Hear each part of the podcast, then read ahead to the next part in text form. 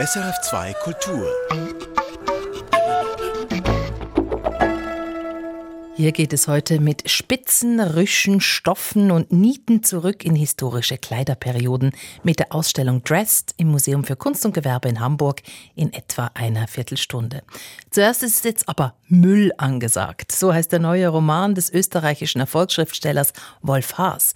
Es handelt sich um den neunten Band aus Wolf Haas Krimi-Reihe über den Privatdetektiv Simon Brenner.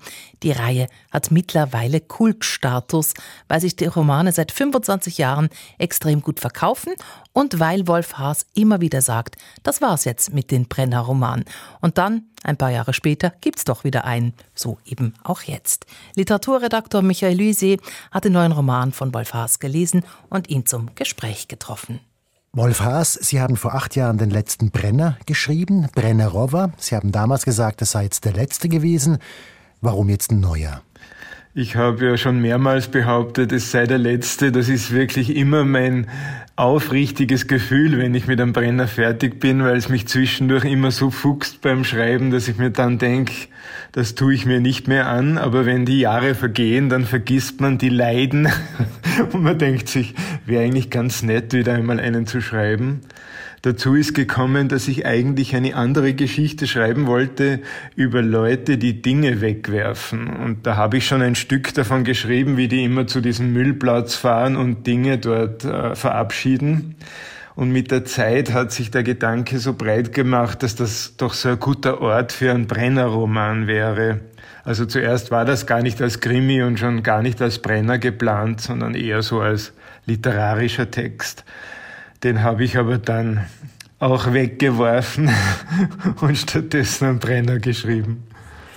Ich komme gleich noch auf den Müllplatz zu sprechen, möchte aber jetzt doch noch kurz bei Brenner bleiben und bei der Frage, warum Sie immer wieder auf ihn zurückkommen, steht er halt doch irgendwie im Zentrum Ihres Schaffens. Es sieht jetzt langsam so aus, ja, nach neun Bänden.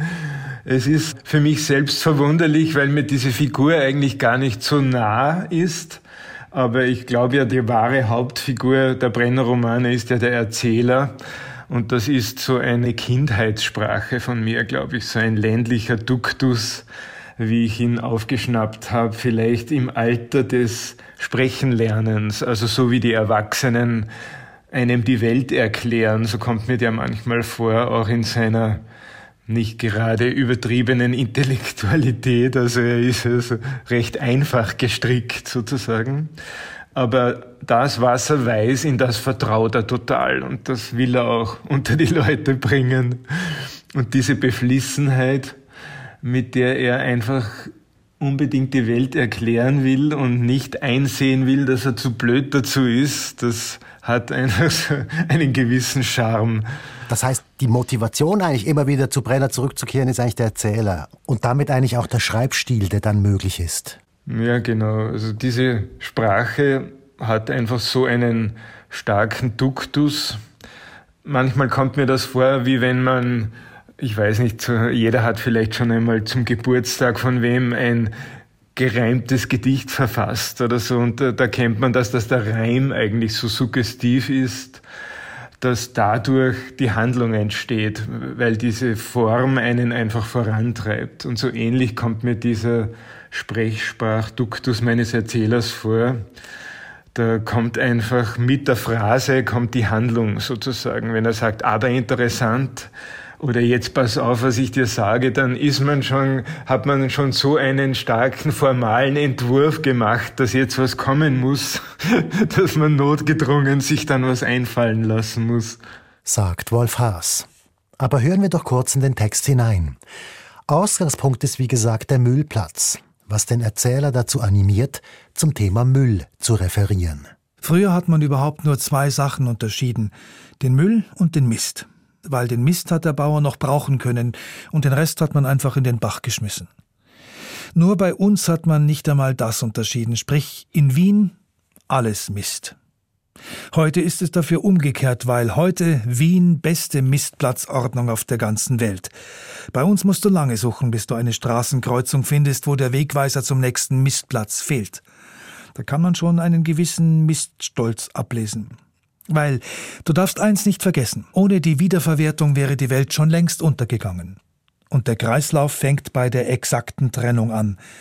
Darum war es auch so eine heikle Sache, dass ausgerechnet am Mistplatz so ein Durcheinander ausgebrochen ist.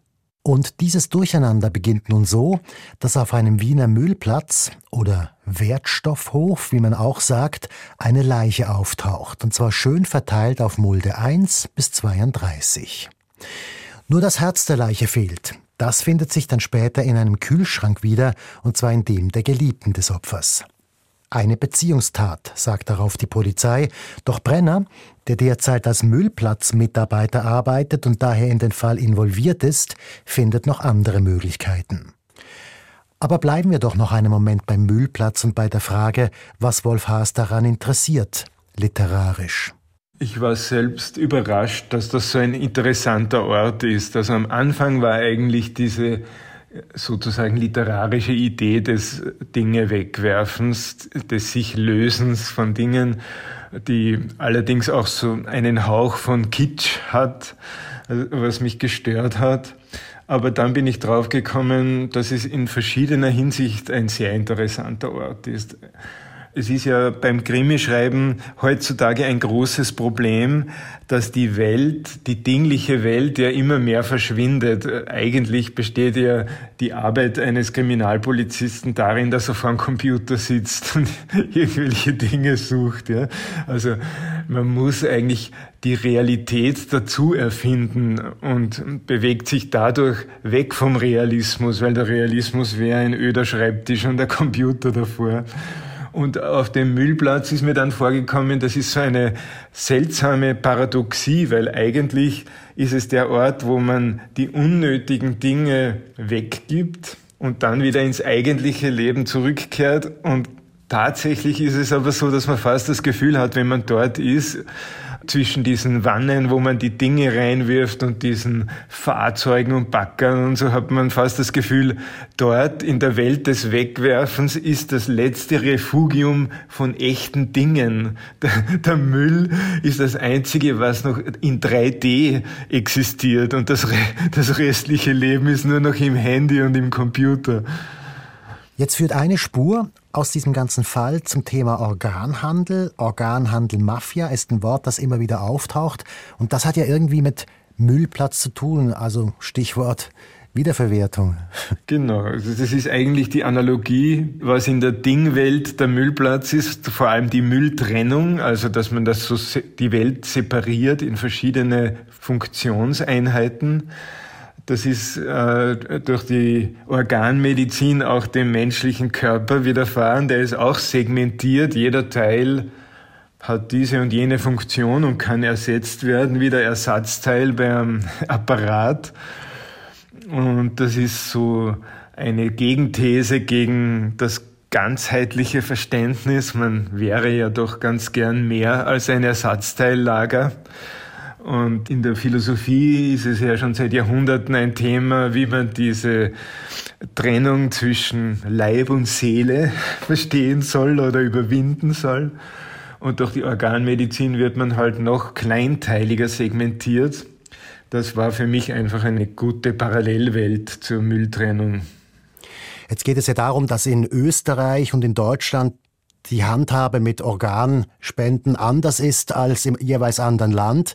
Im einen Land äh, muss man einverstanden sein, noch zu Lebzeiten, sonst darf man nichts machen. Im anderen Land ist es so, dass wenn man nichts sagt, dann darf man etwas entnehmen und dadurch wird ein Handel aufgezogen. Hat Sie das als Thema interessiert oder war das einfach ein Aufhänger für Sie, um über diese Dinge nachzudenken, die Sie jetzt gerade gesagt haben? Mich hat daran interessiert, dass ich einen Grenzkonflikt inszenieren konnte. Ich habe immer einen gewissen Neid auf die amerikanischen Krimi-Autoren, die diese interessante Grenze Richtung Mexiko haben, wo dahinter sozusagen das Böse lauert oder das Unkontrollierbare. Und äh, das ist natürlich literarisch sehr interessant, dass man von so einer an sich ja durchlässigen Grenze wie der zwischen Österreich und Deutschland behaupten kann, hier gibt es einen Grenzkonflikt wegen des Organhandels. Ansonsten finde ich es eigentlich schon philosophisch ganz interessant, ob man das nehmen darf, sozusagen, ob der Sterbende noch Rechte hat zu widersprechen Und in Österreich darf man eben die Organe von jedem entnehmen, der nicht widersprochen hat. In Deutschland muss man zugestimmt haben, was zu einem Engpass bei den Spenderorganen führt. Und das führt wiederum zu mehr Kriminalität, wie Wolf Haas sagt. Aber unabhängig davon, welche Regelung in welchem Land nun gilt, entscheidend für die Organentnahme ist der Moment, in dem der Spende für Hirntod erklärt wird. Dann und nur dann können grundsätzlich Organe entnommen werden. Aber was ist das? Hirntod. Dazu hat der Erzähler auch so seine Ansichten. Über den Hirntod ist natürlich schon viel diskutiert worden. Ja, was glaubst du? Wie tot ist der Hirntote im Vergleich zu einem richtig Toten? Weil nur einem Hirntoten kannst du die Organe entnehmen. Ein Toter nützt dir nichts, ein Lebender nützt dir auch nichts. Sondern der muss gerade so dazwischen sein, verstehst du? Und da scheiden sich eben die Geister. Die einen zählen den Hirntoten mehr zu den Lebenden, die anderen mehr zu den Toten. Ein Herzkranker will es nicht einsehen, dass so ein Hirntoter sein Herz nicht hergibt. Ein Hirntoter will es nicht einsehen, dass er ausgenommen wird wie eine Weihnachtsgans. Oder eben seine Angehörigen wollen es nicht einsehen. Die sagen, das Hirn ist vielleicht tot, aber das andere zählt auch. Das Hirn ist nicht alles. Ein zweiter Ausschnitt aus dem neuen Brenner von Wolf Haas. Und der führt mich nun zur Frage, welche Rolle eigentlich der Humor bei Wolf Haas spielt. Ja, das ist schon ein Aspekt des Schreibens, der mich besonders interessiert, wenn aus dem an sich Tragischen etwas Komisches abfällt. Also die reine Komik ist ja meistens tröge, wenn man nur einen Witz um des Witzes willen macht. Aber wenn man sozusagen einen Witz macht, weil man die Tragik nicht erträgt ohne Witz, dann ist es interessanter. Kommen wir zum Schluss nochmals auf diesen Brenner, auf diese Brennerfigur zurück. Mir fällt auf, dass es dem sozial gesehen immer schlechter geht. Jetzt arbeitet er auf dem Müllplatz, er hat auch keine eigene Wohnung mehr. Ist es Konzept, dass der von Roman zu Roman immer weiter nach unten sinkt? Das ist mir nicht so bewusst, dass es so eine Linie nach unten gibt, aber was für mich immer ein wichtiger Aspekt war, das war der Umstand, dass der Brenner eigentlich keine Wohnung hat. Der wohnt ja immer bei seinen Fällen sozusagen. Also im Knochenmann wohnt er in diesem Gasthaus, wo er recherchiert oder in Komm süßer Tod hat er eine Dienstwohnung bei den Rettungsfahrern. Es gibt immer so ein provisorisches Wohnen. Und diesmal ist es eben besonders provisorisch, indem er sozusagen sich wo einmietet, ohne dass die Vermieter was davon wissen.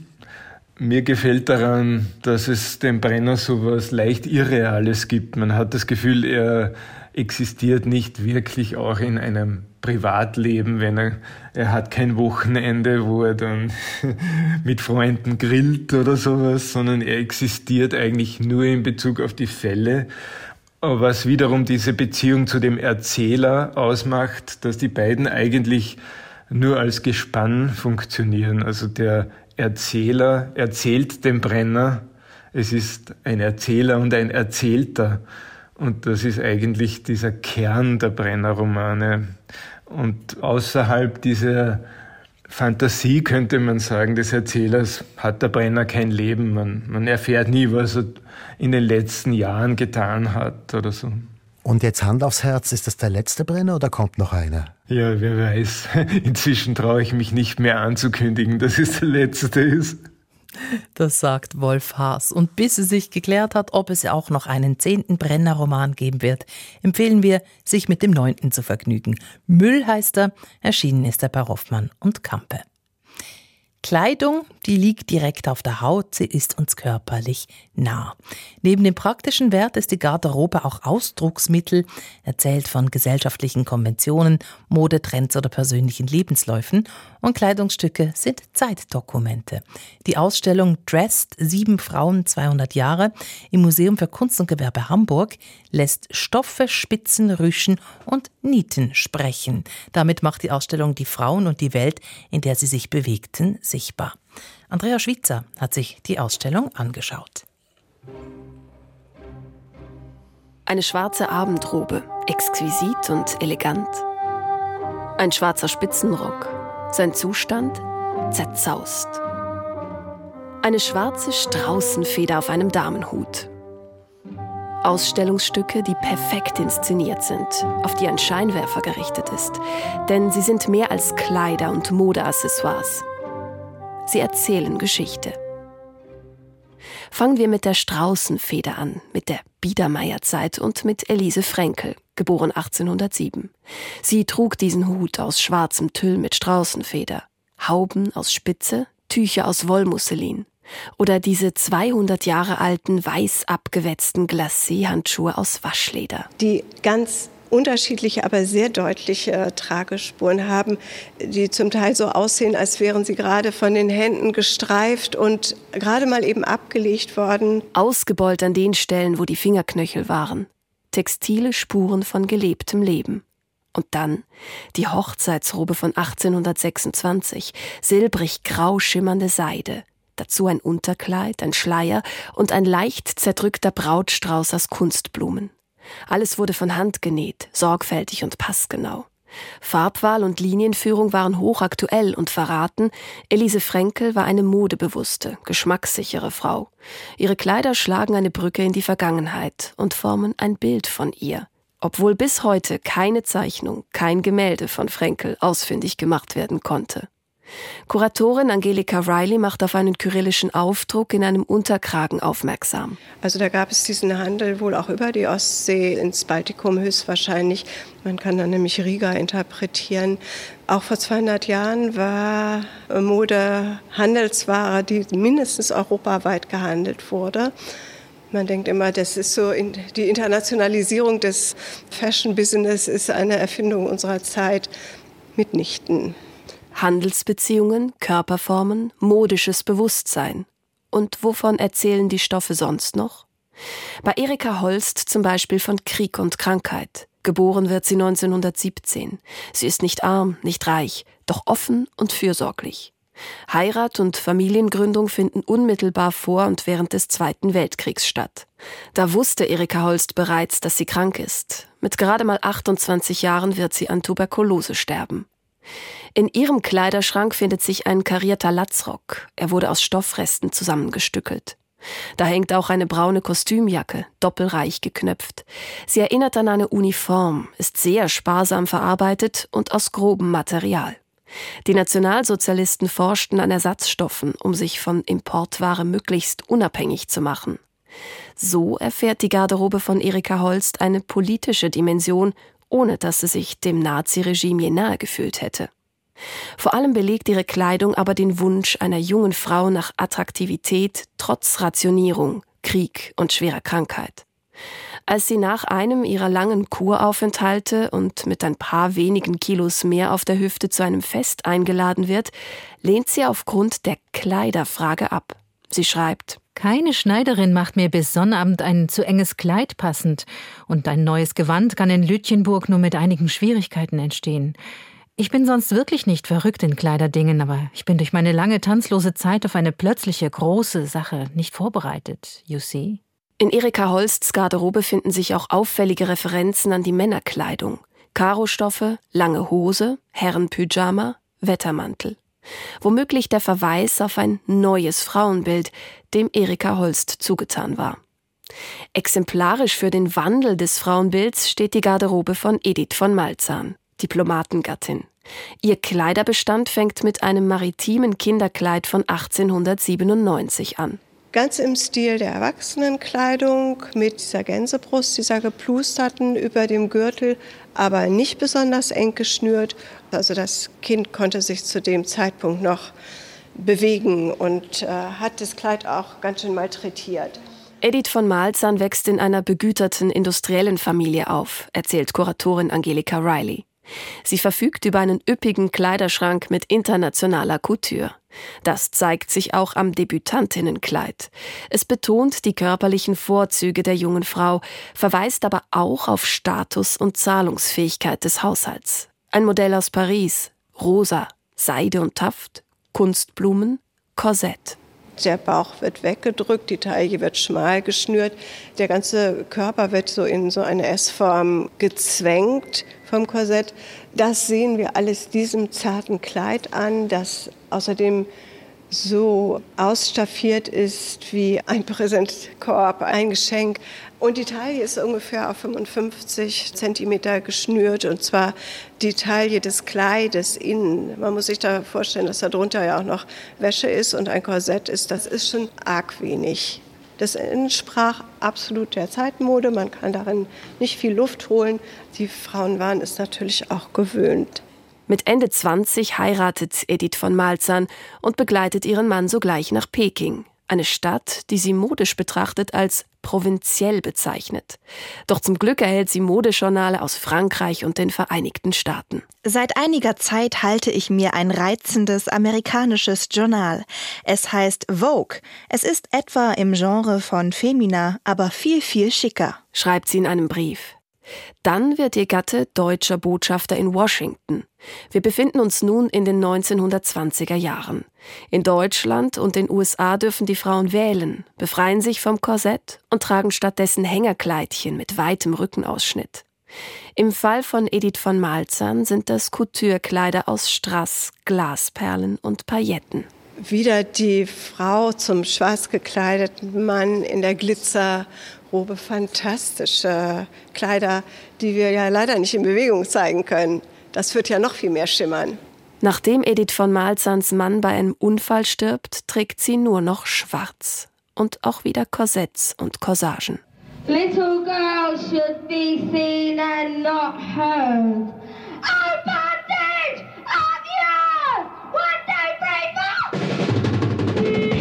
Schwarz trägt auch Ines Ortner, 1968 geboren, in der Hamburger Punkszene als Rapunzel bekannt. Eine Designerin ihrer eigenen Kleider, die ihr Interesse an Mode mit ihrer gesellschaftskritischen Einstellung verbindet. Alles Re- und Upcycling-Stücke. An den Kleiderbügeln in der Ausstellung hängen Kettenhemden aus alten Bierdosendeckeln. Ungewaschen, versteht sich. Eine kurze Felljacke mit Lederweste oder ihr heißgeliebter schwarzer Spitzenrock. Ein Flohmarktfund, der mal weiß war. Aber Ines Ordner trägt kein Weiß. Sie trägt Nieten, Strapse und Trägerkleidchen unter einem Korsett. Unsere Punk-Position ist natürlich ein ganz großes Glück für diese Sammlung und für diese Ausstellung, die den guten Geschmack einmal so richtig gegen den Strich bürstet. Eine Garderobe, die eine beharrliche Anti-Haltung ausdrückt, sagt Kuratorin Angelika Riley. In der abgetragenen Kleidung manifestiert sich die Ablehnung dessen, was von der Gesellschaft als akzeptiert und schön gilt. Heute sagt Ines Ordner über ihre Punk-Garderobe. Die Klamotten haben einen symbolischen Wert. Sie waren meine stärkste Sprache, zusammen mit der Musik. Sie sind intuitiv gemacht worden, mit dem, was ich zur Verfügung hatte. Die Kleidung als Sprache. Das gilt auch für Elke Dröscher, geboren 1941 in Hamburg. Mit 27 Jahren gründet sie dort eine Galerie für zeitgenössische Kunst und wird zur Pionierin. Fortan steht sie unter Beobachtung. Wie macht sich die Frau unter all den Männern in ihrer Branche? Für Elke Dröscher wird klar, sie braucht eine Mode, die ihr beruflich nützt und sie persönlich schützt. Weiblich, aber nicht anzüglich. Eine Art Powerdressing. Und dafür findet sie den perfekten Designer, Yves Saint Laurent. Er, der den Pragmatismus der Männerkleidung elegant auf die Damenmode zu übertragen wusste und über seine Kreationen sagte Es war immer wieder meine Absicht, den Frauen diesen Schutz zu verleihen, der aus solcher grundlegenden Männergarderobe entspringt. Elke Dröscher war bei der Eröffnung ihrer Galerie also schwanger. Und man muss sich vorstellen, dass wir heute oder die jungen Frauen heute in engen Kleidern äh, mit Stolz oder mit Selbstverständlichkeit auch ihre hochschwangeren Formen zeigen können, dass das in der Zeit noch ein absolutes No-Go. Vor allen Dingen, wenn man als Frau ernst genommen werden wollte, als Geschäftsfrau, als Partnerin in geschäftlichen Abschlüssen. Die Männer dachten doch oder die Gesellschaft dachte, also durch die Hormonumstellung, ah, sind Frauen eigentlich sowieso keine Geschäftspartnerinnen. Und wenn dann noch diese Hormone einsetzen, dann zerfließt die Frau in irgendwas. Auf jeden Fall, entweder können wir sie über den Tisch ziehen oder sie ist nicht ernst zu nehmen. Die Ausstellung Dressed am Museum für Kunst und Gewerbe Hamburg erzählt anhand von Kleidung also auch eine Emanzipationsgeschichte, sagt Kuratorin Angelika Riley. Über die Männer findet man dann schon mal was. Aber die Ehefrauen, sind nur unter ferner Liefen verzeichnet. Und wir holen die Frauen sozusagen mit Hilfe ihrer Garderobe, machen wir sie sichtbar. Wir erzählen also weibliche Geschichte und Geschichten äh, mit Hilfe der Nadel und nicht mit Hilfe der Feder. Ich meine, was bleibt uns auch übrig? Sieben Frauen, sieben Geschichten, die der Kleidung eingeprägt sind. Jeder Schweißfleck unter den Achseln bezeugt einen Körper in Bewegung, sei das beim Tanzen oder beim Arbeiten. Schmutzränder, Flicken und Ausbeulungen sind konkrete Verweise auf das in den Kleidern gelebte Leben. Ein Leben, das stattgefunden hat oder bei manchen der ausgewählten Frauen immer noch stattfindet. Im begleitenden Katalog zur Ausstellung heißt es Mode ist eben nicht nur die schier unerreichbare Schönheit auf dem Laufsteg. Mode ist Teil unseres Lebens, unserer gesellschaftlichen Ordnung oder Unordnung, unseres individuellen Seins. Das und vieles mehr kann man diesen Kleidungsstücken ablesen. Dressed. Sieben Frauen, 200 Jahre Mode. Die Ausstellung im Museum für Kunst und Gewerbe Hamburg ist ab Montag bis Ende August zu sehen. Erfahren Sie mehr über unsere Sendungen auf unserer Homepage srf.ch-kultur.